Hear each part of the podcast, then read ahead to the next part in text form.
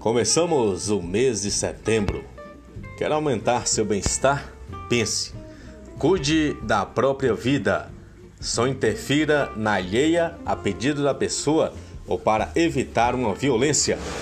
Se surgir vontade de criticar, prefira ver defeitos em si.